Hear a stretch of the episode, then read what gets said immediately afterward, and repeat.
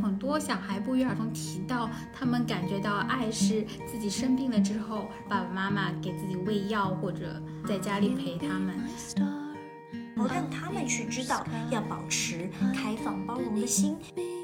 其实所谓的性教育，它真的是一个生命的教育。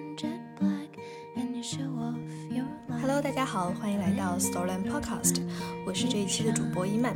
跟我录制这一期播客的呢，还是 Vivian 跟 Ella。那两位先跟大家打个招呼。Hello，大家好，我是 Ella。Hello，大家好，我是 Vivian。今天我们要聊的又是一个非常大的话题。每次我们和创意故事家项目的两位聊，都是一些很宏大的话题。那今天我们要聊的呢是爱。之所以会聊这个，是因为在前一期的播客，我们聊到了我很重要和什么对我很重要。那一期播客的结尾呢，我们其实聊到了爱是什么。当时因为时间关系，我们没有办法展开，所以这一期播客呢，也相当于是那一期的某种延续。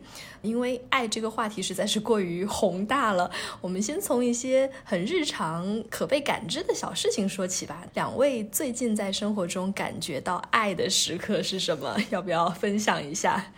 因为这个问题，其实我当时在采访《爱是什么》呃的那个作者 Mac Barnett 的时候，我问过他，他当时也反问了我这个问题。我的小孩那个时候才二十个月，然后他口齿不清、咿咿呀呀的，但是却会对我说。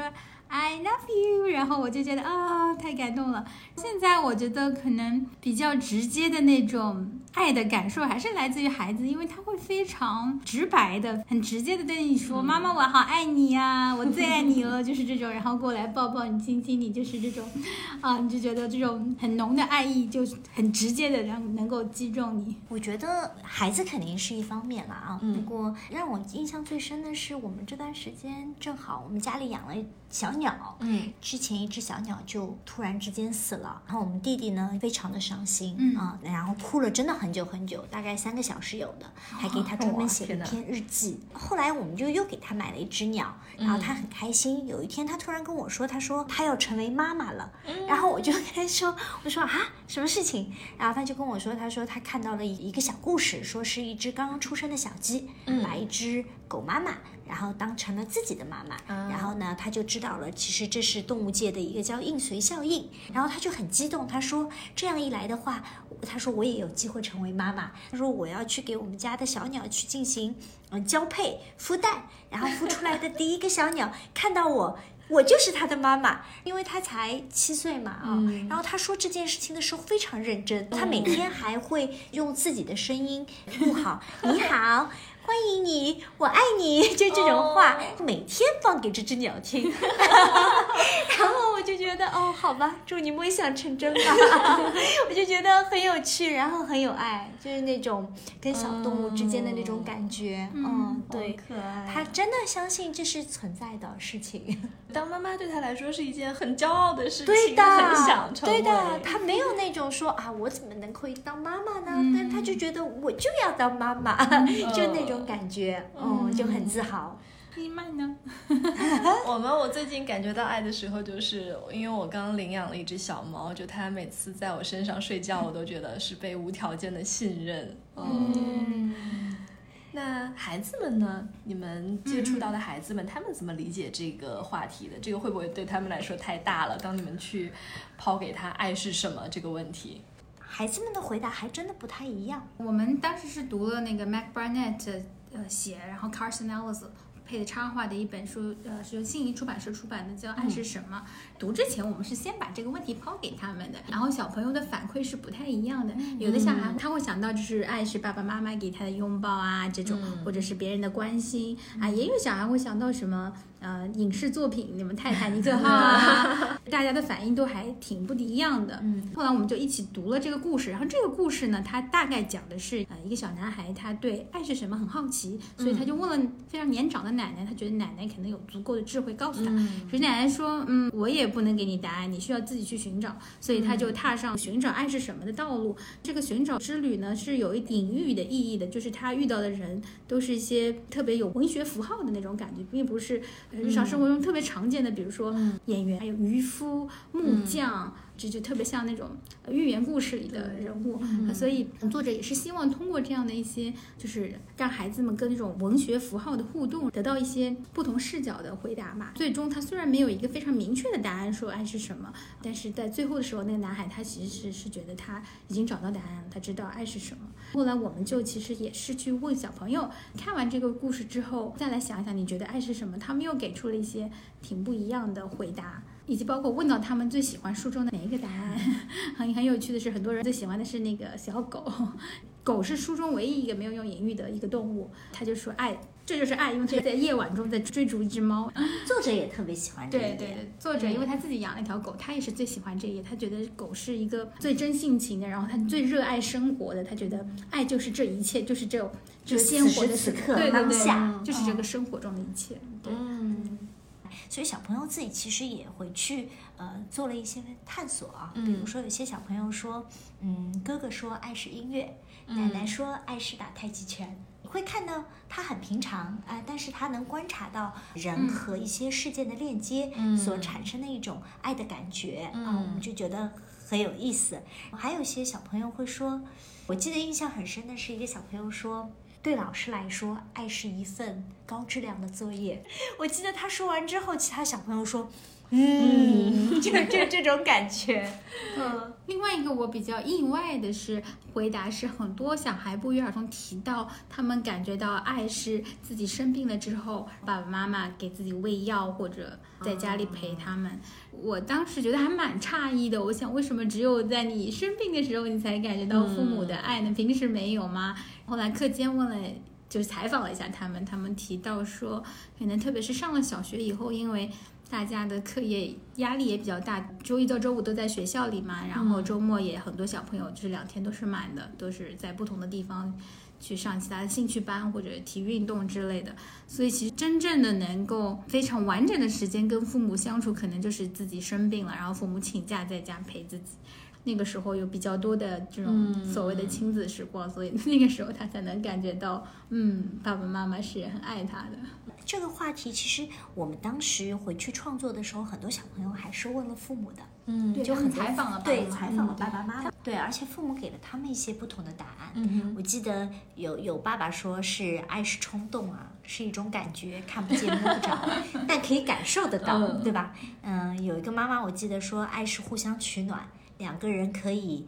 给对方力量，然后也有爸爸说爱是金钱，也有，哎，这这很有趣。呃，但大多数对于这些孩子来说，就是家人之爱对他们来说还是很重要的。就像我们之前谈到的，就是我很重要，什么对我很重要，因为家庭的一些构建和对他们的关爱和安全感对他们来说是很重要的。嗯，而且他们眼中的家人可能不仅仅是人类，是不是？对对对，动物特别多，其实，嗯，讲自己小动物对自己爱的时候，他们那种感觉就非常怎么说呢？就可能谈到爸爸妈妈还想到学习，就哒哒哒的谈到那种那种小猫小狗一脸宠溺的那种感觉。是小猫小狗真的还是小朋友？他们的宠物是他们创作的很大的灵感来源。不约而同在很多的创作上，他们都会提到他们的宠物。对。还有一些他们对的爱，就是会理解成自己的兴趣爱好，嗯啊，那些给自己以成就感的那些东西，他们会觉得这就是爱。对，我听下来，当把这个问题抛给孩子们的时候，其实我们得到的回答是。范围非常广的，我就揣测一下，如果把这个问题抛给很多成年人的话，很大可能会收到的是关于可能爱情、亲密关系这方面，从这个角度来理解爱，是不是孩子还不太会从这个角度来去想？孩子也会的。我记得特别有趣的是，就是我们不是平时一直都会给孩子们推荐书籍的嘛。嗯。然后我们有一本书叫《爱的故事》。爱的故事。哎，那本书是非常著名的一个法国的绘画大师巴士莱的作品。这本故事也很有趣嘛，就我们很多小朋友看了，还有那个蜗牛骑士，对对吧？然后有一次我们采访过的。对对对对，是我们采访过的那个，就是极乐巴。巴士来，然后我当天就给一个大班的孩子推荐了这本书。我说：“哎，你可以看看《爱的故事》。”然后这本书的封面呢是两个，呃，是手套，对，两个其实是两个手橡皮手套，然后他们手拉着手在一起。我就说：“哎，这本书很好看的。”然后那个小朋友就跟我说：“哦，我不要借这本书。”我说：“为什么呀？”我说：“很好看的一本书哦，这个很有趣，你可以回去看看。”他说：“我妈妈说。”我太小了，不能看这样的故事。我当时顿时懂了。其实我记得我们当时在讲我从哪里来的时候，我们有一本那个关于出生的故事，然后里边其实是讲到精子卵子结合啊之类的。我记得当时也有一个小朋友说。老师，怎么书上可以画这些东西呢？嗯，就是他们就会很诧异，嗯，他们可能会对爱的理解会比较狭隘，嗯，就是理解为，呃，这可能这是一本讲爱情的书，然后妈妈觉得我太小，不配，不配讲，或者说还不能应该哦，就是可能这家长也有他自己的一些想法吧，嗯，但是后来真正的把这些书带回去看之后，问他，他们觉得哦很好看。嗯。啊，因为他这里面讲到很多大爱，就讲到一个人从呃恋爱到结婚到生孩子到离开的这个人生，其实是是一个生命的教育吧，其实是一个生命的故事。嗯，我觉得这其实背后是一个关于性别教育的一个问题。或者说是性教育吧。那我知道 Vivian 最近也是刚刚参加完一个性教育的系统的培训，嗯，可不可以在这里也大概介绍一下？哎，比如说像孩子大概什么时候会开始对爱情啊，啊，或者是跟我对应的这个性别开始感兴趣，或者说有这样子的一些。呃，分别的意识了。嗯嗯，对，这个说来也很有趣啊。原来也是我狭隘了嘛，对吧？我为什么要去参加这个性教育？就是因为我们家小朋友也到青春期了嘛。我就以前小的时候那种什么我要跟谁结婚那种都没有太当大事儿啊。然后我记得他十岁生日的时候，我们不是请小朋友一起玩嘛。嗯。然后也有男孩也有女孩，然后别人就送了他一个礼物，就是我们那天在去一个游乐场的。路上，另外一个小男孩就跟他说：“哎，谁谁谁送你的这个礼物？哇，上面还有小爱心哎，表达了他对你的心意。”其他的小朋友就在那里嘿嘿嘿咯咯咯笑，你知道吧？然后当时就觉得哇塞，十岁啊，当时才三年级对吗？嗯，然后我就想哇，这怎么回事？这小朋友挺早熟啊，对吧？然后到后面就大一点之后，就会有什么组 CP 啊这种情况。后来到了五年级，基本上也会有一些女生，比如说她有来了月经啊等等啊这种事情。所以呢，就小孩子他对于这样的一个话题想要了解的就更多。那我觉得啊。这个事情 太复杂了，我要去学习一下。对对对对，然后后来我就去了，但是真正学习来下来之后，就发现就是说，其实所谓的性教育，它真的是一个生命的教育。就是我们因为其实 Storyland 它也一直在崇尚一个对生命的一个教育，嗯，其实是一个我们生而为人的教育吧，我觉得。然后我们从哪里来，我们因何而爱，比较全面的性教育里边，其实是包含很多我们以前熟知的生理卫生课。对吧？大家讲啊，人体的构造，还会讲到性的权利与性的安全。就前段时间不是还有一些性侵案嘛？湖南的那个老师性侵了很多，然后也会讲到情感关系和责任，还有亲密关系，还有性与社会。就比方说我们讲到的对性别的理解，嗯，社会的法律规范、道德等等，其实它是一个非常妥妥的那个综合性的一个学科。我那次学习完了之后，再回到我们的工作坊现场来看，就比方说我们讲过的那个关于性别意识，我记得我们之前是讲到一本。头上长满鲜花的男孩，对吧？也是我们采访过的 Jalas 的作品。这本书大概讲的其实是一个男孩，但他头发上。不是头上长的不是头发，是鲜花。然后这个整个故事是从他好朋友的口吻来讲的。嗯，然后他的好朋友跟他关系很好，然后大家也都很喜欢他。这个男孩虽然跟大家不一样，但他并没有被排斥啊，大家都很喜欢他。可是有一天呢，他其实不知道遭遇了什么事情，是书上没有讲。然后他当他朋友给他头上浇花的时候，就发现他的花瓣开始掉落。和第二天开始，他头上就他就开始戴帽子了，然后开始也不说话了，这都非常的反常。他因为平时是从来不戴帽子。也非常活泼的一个人，然后后来就大家发现脱掉帽子之后，他头上的花瓣全部都掉下来，只剩下一些树枝。其他人都会疏远他，因为他的树枝很锋利嘛。他的好朋友就开始想了一个办法，就是用一些很创意的方法，就是贴了一些纸做的花在他的头上。那他就是因为朋友的这个友谊，后来又长出了真正属于他的花。所以这个故事其实是一个非常好的和友谊有关、和情绪有关，同时它非常特别的之处在于，他又是一个男孩头上开满鲜花，所以他有的时候又会引起一定的就是大家对呃性别啊以及性别的这个表达和呈现上的一些讨论嘛。嗯那所以我们在讲到这本书的时候，看封面的时候，很多孩子不管男孩女孩都会觉得说。啊，这是一个男孩吗？男孩怎么可以头上开满鲜花？而且我们还蛮意外的是，就是我们听这个故事，所有男孩几乎他们都不喜欢花，嗯他们觉得花是属于女孩子的，就是男孩就喜欢车啊、枪啊，就是这些东西。就是我还蛮诧异，因为他们也没有很大，也就大班一年级这个样子嘛。嗯嗯但他们就已经非常，就算样本可能也没有那么的大，但是就是那么呃几个孩子，他们都不约而同的表达出男孩子是不应该喜欢花的，呃，这这点当时我们觉得还蛮诧异。嗯嗯嗯，还有说，呃，男孩怎么能够用漂亮来形容呢？对，男孩只能用帅和英俊酷这样的词对语。对对，嗯就这，而且就是这个，当时我们还嗯，就是我觉得倒不是一个。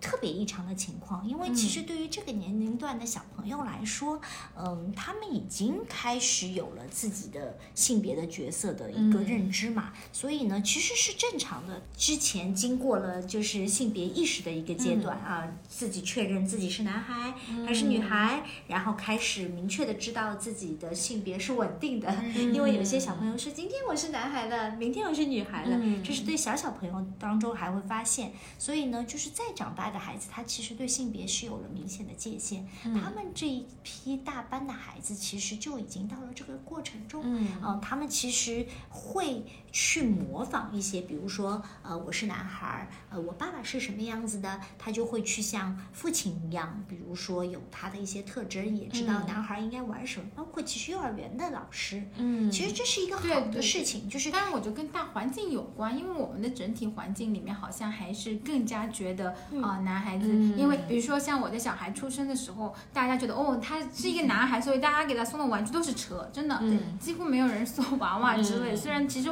我我观察下来，在他很小的时候，他对娃娃或者花或者是这种车之类，他的喜好是平等的，其实不会说哦我是男孩，所以我要更喜欢车。这个是在他成长过程中不断因为外界的原因，他越来越被强化了，说哦我是男孩，我应该喜欢车，喜欢这种蓝色啊或者之类的这样的东西。嗯。对，嗯。其实我们在说的是，并不是说孩子他到了这一个年龄当中，女孩喜欢娃娃，男孩喜欢车，这是不对的。我们更多的其实讲的是，当有一些孩子他并不这么喜欢的时候，其实这也是一个正常的现象。嗯对吧？所以就是说，嗯，就是我们可能要打破孩子对性别的刻板印象，不是在于说你作为男孩你不可以喜欢车，你也可以。但是当另外一个男孩当他喜欢洋娃娃的时候，其实这也是一个正常的情况，嗯这是需要被得到尊重的。其实大家可以看到，就是在国际的一些童书上，它关于那个性别的平等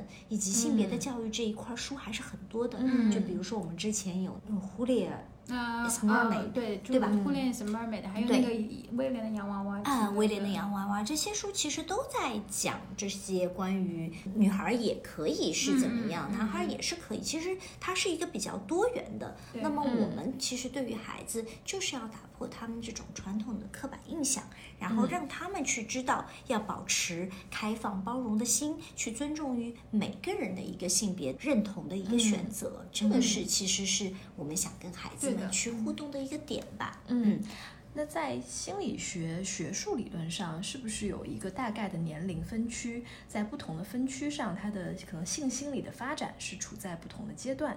嗯，它确实是有的。就比如说我们刚刚讲到的，比如说在两岁开始左右，其实孩子已经开始意识到自己是男孩还是女孩了。但是那个时候，他对性别认同的稳定性其实是不高的。嗯嗯，他觉得自己是可以今天是男孩，明天是女孩的，有这种感觉嘛？他的稳定期就会发生到在我们讲的就是小班，其实就像你们现在小一的那个年龄，他慢慢的知道哦，我是男孩子，包括这个阶段，大多数孩子都已经上幼儿园了。啊，他们会有一个男女性别的一个认知，对吧？再往后的话，他们就基本上会去了解哦，我是一个男孩，男孩应该是什么样子的啊？我是个女孩，女孩是应该是怎么样子？包括他们也会去扮演很多角色的游戏。啊，等等，然后再往后一点，其实到了小学一二年级、二三年级的时候，他们就应该已经到了一个性别的认同期了。他们开始认同自己的性别，并且也知道了自己的性别特征，也慢慢的以自己的性别为骄傲了。你其实去看看小学一二年级的孩子，呃，男孩女孩其实互相之间还没有什么太、嗯太那个，到了三四年级就开始划是不是有那种三八线那种啊？对，所以那个时候就比如说他们嗯，慢慢的开始就是有性别的认知之后，他们喜欢开始去和同性的。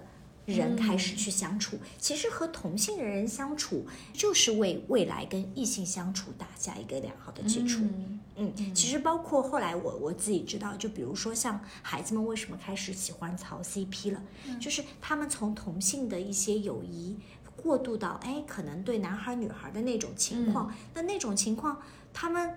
技能又不是很好，对吧？跟同性相处也不容易，对吧？今天也会有友谊的小船说，翻就翻。嗯 到了跟异性的相处就更加难了，所以那个时候他们需要，比如说组 CP 啊，去宣泄自己的焦焦虑，去表示他们对这件事情充满了好奇，嗯其实是给我们一种信号。嗯。啊，然后再到了慢慢的青春期，随着第二性的发展，他们可能会出现一些男孩儿、女孩儿之间的我们所说的打引号的早恋啊等等，这些其实都是很正常的情况。嗯。但是在这个过程中，由于小朋友没有被太好的去引嗯去引导，所以他们就会觉得，哎呀，我这样想是不是不对呀？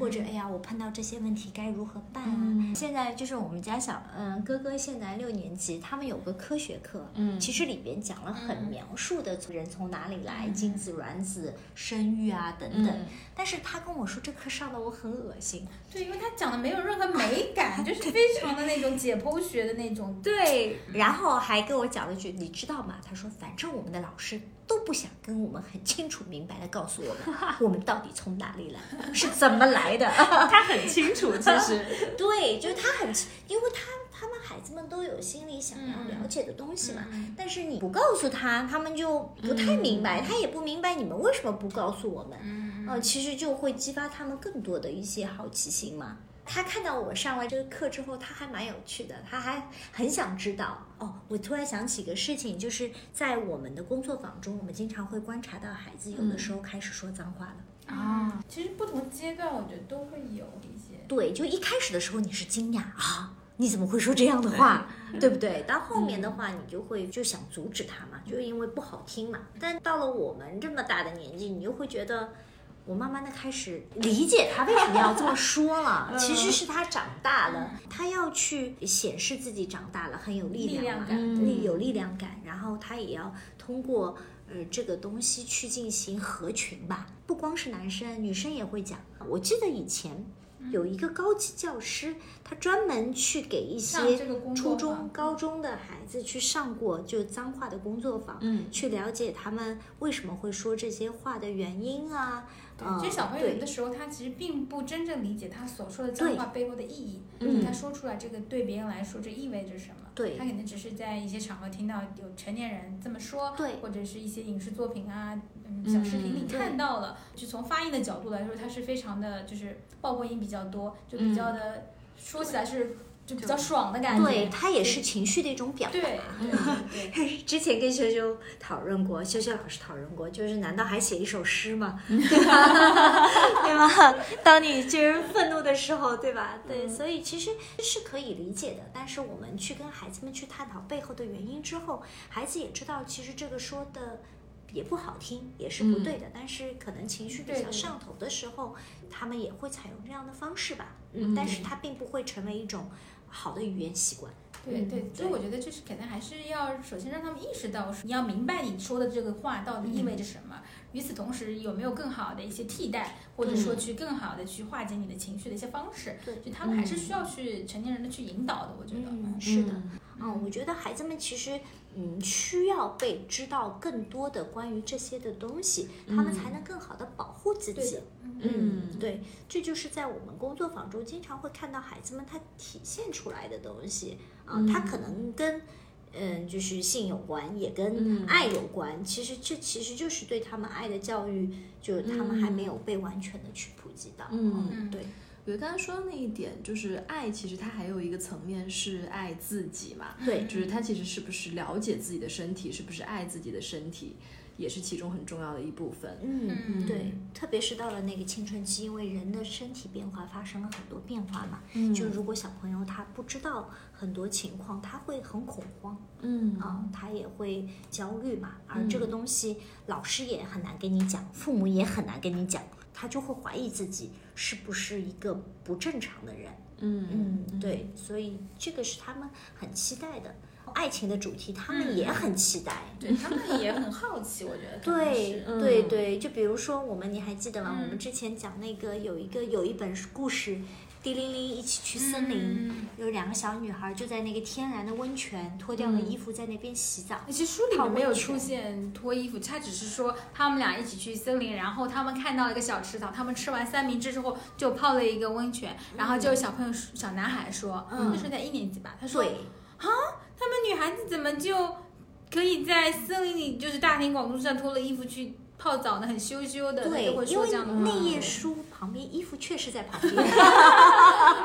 对，然后他就觉得哇，好羞羞的啊，就这种。嗯。嗯，所以其实他们对这个是有有感觉，还有就是也有男生跟一个女生说啊，我好爱你呀、然后那个女生说我不爱你，对，就就这种。对他们还会传小纸条啊，对对，那我觉得小朋友其实他更多的感受到爱，他能去表达爱，嗯、然后他其实自己也会去成为一个更好的去跟别人建立关系的一个人吧。嗯不然他从小很少去获得的话，他其实也是很难去表露出自己的。嗯，是的，所以其实像爱和性这两个话题都非常的大，也非常的重要。那作为成年人，不管是爸爸妈妈也好，还是一个教育者也好，我觉得难点也在于你怎么去把握跟孩子聊的这个切入点、场合、尺度尺度，对，我觉得还是一个润物细无声的过程。是的，是的，就是的。是对，其实像我们因为工作坊的设计里面，呃，包含了很多嘛，就是包括就是宝宝从哪里来来的，那它很多时候不是一个好像非常科学的解释，有的时候它会有一些比较有想象力的，嗯呃。的方式去传世，但是当然，我觉得不同阶段的孩子对于这些不同的问题，虽然同样的问题我们可以讨论，但是可能我们要给到他们的就是这种角度和深度是不一样的，对吧？嗯就是同就算同样是爱是什么，或者是呃你从哪里来这个话题，嗯你给三岁的孩子跟六岁的孩子跟或者更大的孩子，嗯你去讲的方式和内容肯定是不一样的嘛。嗯嗯，那我们可能就是从，呃我觉得从家长来讲或者教育者来说，选择适合他们的书，去借由书进行嗯延伸的一些讨论，我觉得是相对来说比较自然的。嗯啊，然后那另外一个可能就是日常生活中观察到了有一些呃事件，可能就是可以去展开来稍微聊一聊。嗯嗯，对，因为其实对于家长来说，这个问题是蛮尴尬的。你你想想，我们作为家长，对不对？就包括我之所以之所以就是那么关注这个话题，其实我本身还对这个性教育本身还关注了蛮多的。我们图书馆也有相关的书籍，就早期我记得北师大那个刘文丽老师他们还出了一套书，但是当时备受争议，嗯 因为他大概谈到了那个 LGBT 人群，嗯但是实际上是正常的，因为在西方嘛，他那个嗯同性恋的比例大概要在八到十左右。很多人小朋友会奇怪，为什么你的父母是两个同样性别的，同样性别的人？这是很正常。其实你你记得吗？我们嗯在暑假里，在那个绘本大师的时候，我们也有谈到过，嗯，讲到哎，结婚也可以适合女孩子啊，对对对，对不对？是的。然后包括有一个小姑娘把那个 mermaid 美人鱼也画成了男孩，有 muscle 的那种感觉。其实小朋友是需要知道有一些多元的一个因素存在的，就是我觉得还是因为我们做家长的或者作为教育者本身自己性脱命不够，嗯嗯，含容度也不够。所以呢，我们不够，我们就很难去跟孩子去讲，对不对？嗯呃你你你你怎么跟他说啊？就是我觉得还是一方面是我们自己要去学习，我们不要去谈这种东西，好像有色变。对于家长来说，就是我我们认为这些很重要的话题，其实远远比嗯，如何取得更好的成绩来的更重要，因为这是伴随着孩子一生的一些东西，所以家长要自己学习起来。嗯然后对于我们来说，我们也就是润物细无声，它融合在全面的生活当中。但是我觉得慢慢的，其实，在我们反复的一些言语中，他们会对一些事情的，嗯、进行一些改观。我印象蛮深的，就是之前有一些女孩子。会就是画创作的时候只要粉红色，嗯，然后呢，比如说，呃，当时有一个男孩子，他也很喜欢粉红色和大红色嘛，就有女生会说，哎，你怎么也可以用这个颜色呢？嗯这不是嗯女孩子的颜色嘛？嗯嗯然后我们就会跟他说，哎，男孩子也可以喜欢粉红色啊、大红色啊，只是就是这些话你反复跟他去讲之后，后面他就不会那么大惊小怪，就可能从这些小的事情上，他慢慢认识到说，啊，其实嗯，对，就是之前的一些性别的刻板印象是可能不对的，还有一些其他的可能性，嗯。嗯，对的。嗯，好呀，那我们今天聊的差不多了，最后还想请两位各自推荐一本跟爱有关，或者是跟我从哪里来、跟性别有关的一本书给大家呢？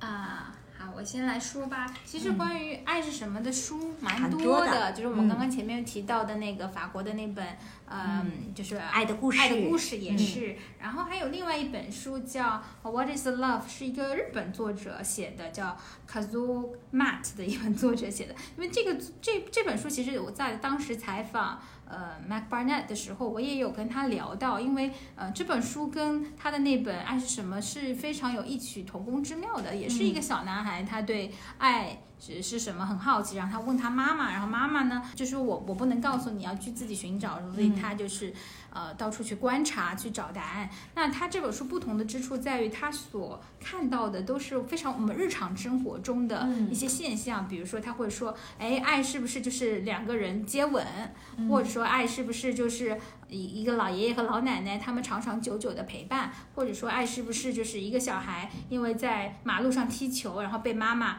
非常严厉的批评啊、其实这也是一种爱的表现，就诸如此类的，就是很多日常生活中的爱的这种呈现，我觉得也是非常好的，就跟孩子讨论的一些案例吧。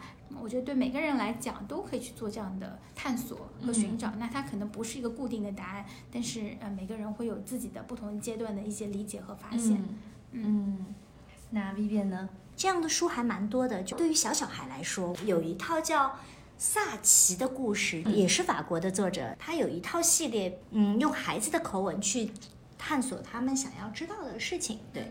然后对于家长来说，我倒是觉得可以推荐那个呃，从尿布到约会，嗯啊，这是一本关于儿童从小到青春期的一个性教育相关的一本书，是国外的一个作者写的。其实里边讲到了很多家长可能会碰到的一些问题，孩子会碰到的一些问题，大家也可以去看一下。